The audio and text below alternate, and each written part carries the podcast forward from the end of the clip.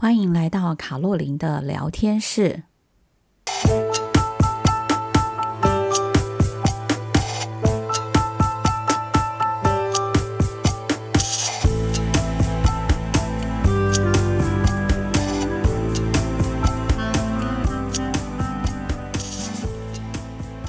各位亲爱的朋友，大家好，我是周一平老师，很高兴来到卡洛琳的聊天室。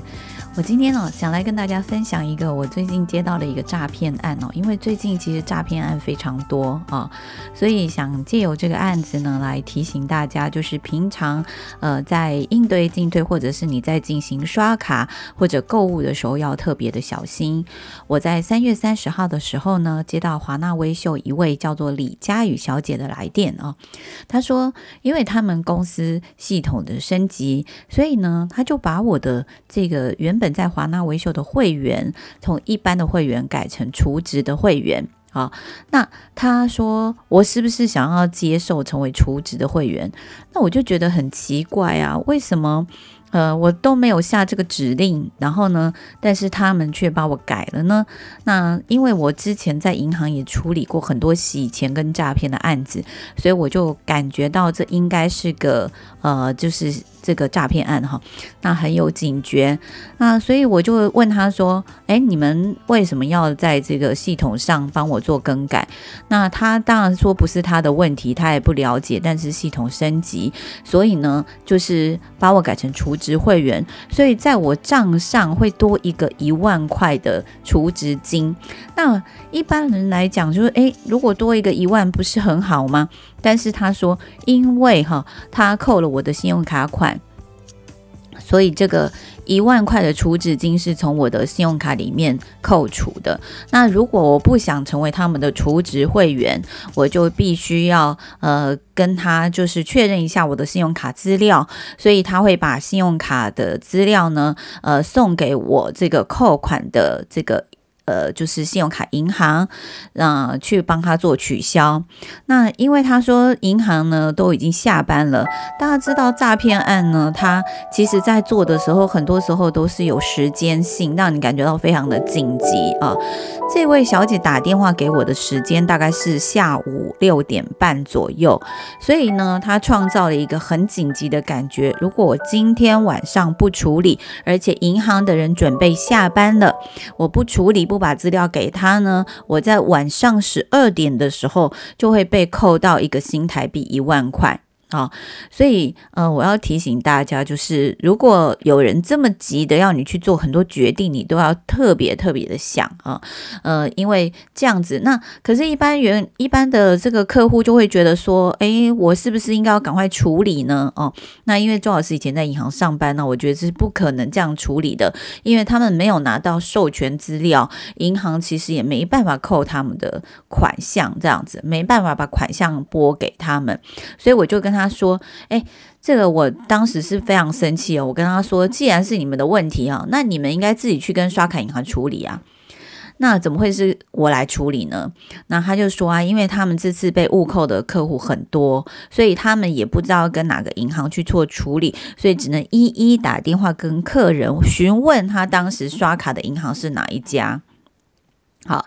我说，你们不是有我的资料吗？那你们当然知道，你们误扣的银行是哪一家，你们就直接去处理啊！怎么会是来跟我处理？而且你问我一个我二月二十五号做的交易，我怎么知道那天我是拿哪一张卡去做消费这样子哈？所以他我就告诉他说，如果你们能扣到款，就要有办法处理。假设你们是一个批次被扣错，那你们当然要整个批次去跟银行处理，因为疏失是在你们身上嘛，怎么会？会来跟消费者一个一个的要资料呢？这个刚刚。第一点是说紧急的处理，对不对？第二点呢，就是他现在一定会跟你要资料哈。那我就告诉他说，我不会来处理。那我请他留电话给我哈。那这电话呢，就是我跟大家讲，这支电话就是加八八六二二七五五一九六三这个电话。各位只要听到看到那个加八八六，通常都是诈骗案哈。那所以呢，我就跟他说，我很生气哦，我跟他说我不会跟他确认任何资料，他也不要再来打电话给我，所以他说很抱歉，那就是请我谅解。那我就很气，就挂了他的电话。结果十五分钟以后呢，就一个另外一个电话，他的电话号码是加八八六二二三八九八一八八。这个电话呢，其实我后来去查了一下，是中国信托万华分行的电话啊。那有一个行员呢，他就有气无力的打电话来跟我说，呃，请问你刚刚是不是有在华纳维秀被扣一个款？他们有传一张单子过来给我，我现在这边要跟你处理。我说是吗？呃，各位同学，大家要知道，其实呢，银行在处理信用卡的业务的时候，它通常都有一个信用卡专责中心，它不会拿到分行去帮你做处理的。所以这个时候我就已经觉得非常的奇怪。所以他问我说，是不是有一笔微秀的误刷记录？我说我刚刚是有接到这个电话，但是呢，我不知道有没有刷，而且我也不确定是不是用你们家的卡。好，那这个人呢，他就说，那我现在因为他已经给我单子了嘛，所以我要跟你呃核对一下资料。好，这个就是第二点了，就是如果有人要来跟你核对资料，而且是别人主动打电话来给你核对资料的时候，你千万不要跟他核对资料，因为呢，这个时候他就是要跟你要很多银行需要的讯息，你只要告诉他了，你的资料就。呃，他本来是呃资讯外泄嘛，现在呢，他拿到更多的资料的时候，他呃其实他可以做更多事啊，所以我就跟他说，我已经说过，我不会在银行，我不会在电话上跟你确认任何的资料。如果我需要确认，我会自己打电话去跟中国信托确认，我会打他们客服中心，所以我们这通电话就挂掉了。好，那他也非常生气啊，他就挂掉了，这样子哈。好，那我接下来就做了三个动作，我也跟大家分享一下。嗯，我首先呢就先打电话到中国信托，然后去跟他确认哈。那因为像银行其实很多都是透过人工智慧在做处理，但是我会建议大家，像这种电话你一定要接到本人，所以我等了非常久才接到银行的客服中心的电话。那接到之后呢，我就跟他说，我今天是不是有拿。有这样的一笔交易，那还没有授权的，他跟我说：“周小姐，你今天根本没有这笔交易，那个就是诈骗。”好，那因为我已经跟他确认了嘛，所以代表这个。呃，的确是个诈骗。那我在银行也没这笔交易。说真的，其实按照我的印象，我根本也不是用中国信托卡去扣款的哈。所以其实他们就是乱兜一堆资料，然后想兜兜看是不是真的是你的资料。那接下来呢，呃，我第二个动作就是打到一六五反诈骗的客服专线里面去跟他通报我现在的整个状况，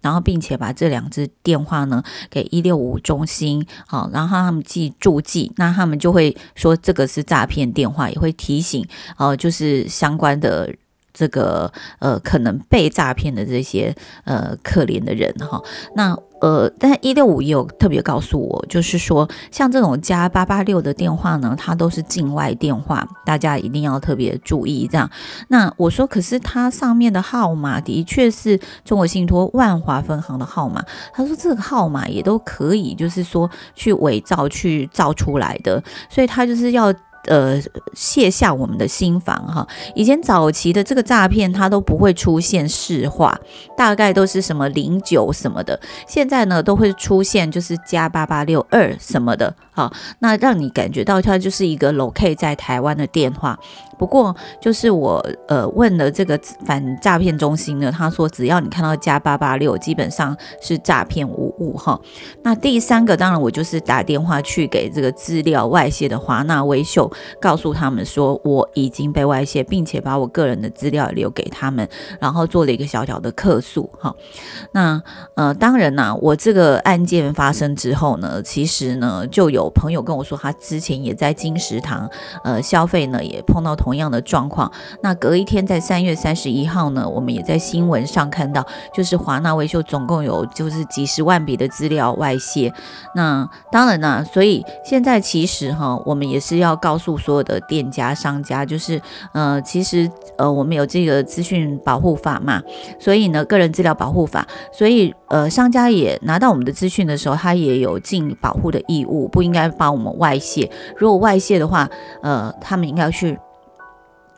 如果外泄的话呢，他们就应该要去巡查一下，看看这中间是不是有任何的问题啊。诈骗真的很多，所以我这边就提提醒大家，就是呃，如果你有在网络上消费，或者是说你有呃经过信用卡消费的朋友，大家都要特别的注意，就是你在消费的过程当中，很有可能当然就是资料外泄啊。那资料外泄的状况呢，呃，他们通常就会打电话过来，主动的来跟你非常热情的跟你询问说你是不是外泄了，然后有 extra service 要给你，就是说呃。特别的帮你服务啊，然后帮你取消这笔交易啊，那我们一般人接到之后都会觉得非常的紧张。那我刚刚有讲，它有几个特点，就是当然他很亲切。第二个就是他打来的时候，他会告诉你说，哎，那我必须要赶快帮你协助处理啊，哈，那你如果不处理的话呢，就会影响你个人的权益呀，啊，那所以呢，因为我要帮你处理，所以我需要你的一些资料，那你是不是在？呃，这个电话上面跟我讲哈，那所以碰到这个状况呢，我建议大家就是都不要说哈，然后呢，先挂掉他的电话之后，自己打电话到你可原本的银行或者现在银行都有二十四小时的客服中心去查询一下你的记录，这样你就很清楚的会知道，呃，你的资讯，呃，你的诈骗，你是不是被诈骗了啊？好，那当然这个后面也衍生了一个问题哈，就是我的朋友也有特别提醒我们，就是其实现在诈骗。骗案呢，呃，他多少都会透过跟我们的对话的过程当中，他会呃把你的声音录下来，录下来之后呢，他再进行变造，然后可能变成下一个诈骗案。这个下一个诈骗案呢，就是会诈骗你身旁的朋友，就是用你的声音，譬如说去跟他们借钱呐、啊，譬如说你有危急呀、然后请你的家人来救你啊之类的哈。那这个时候呢，我们可能就要提醒我们的呃亲朋好友，像我个人呢，也在我的脸书上提醒我的亲朋好友，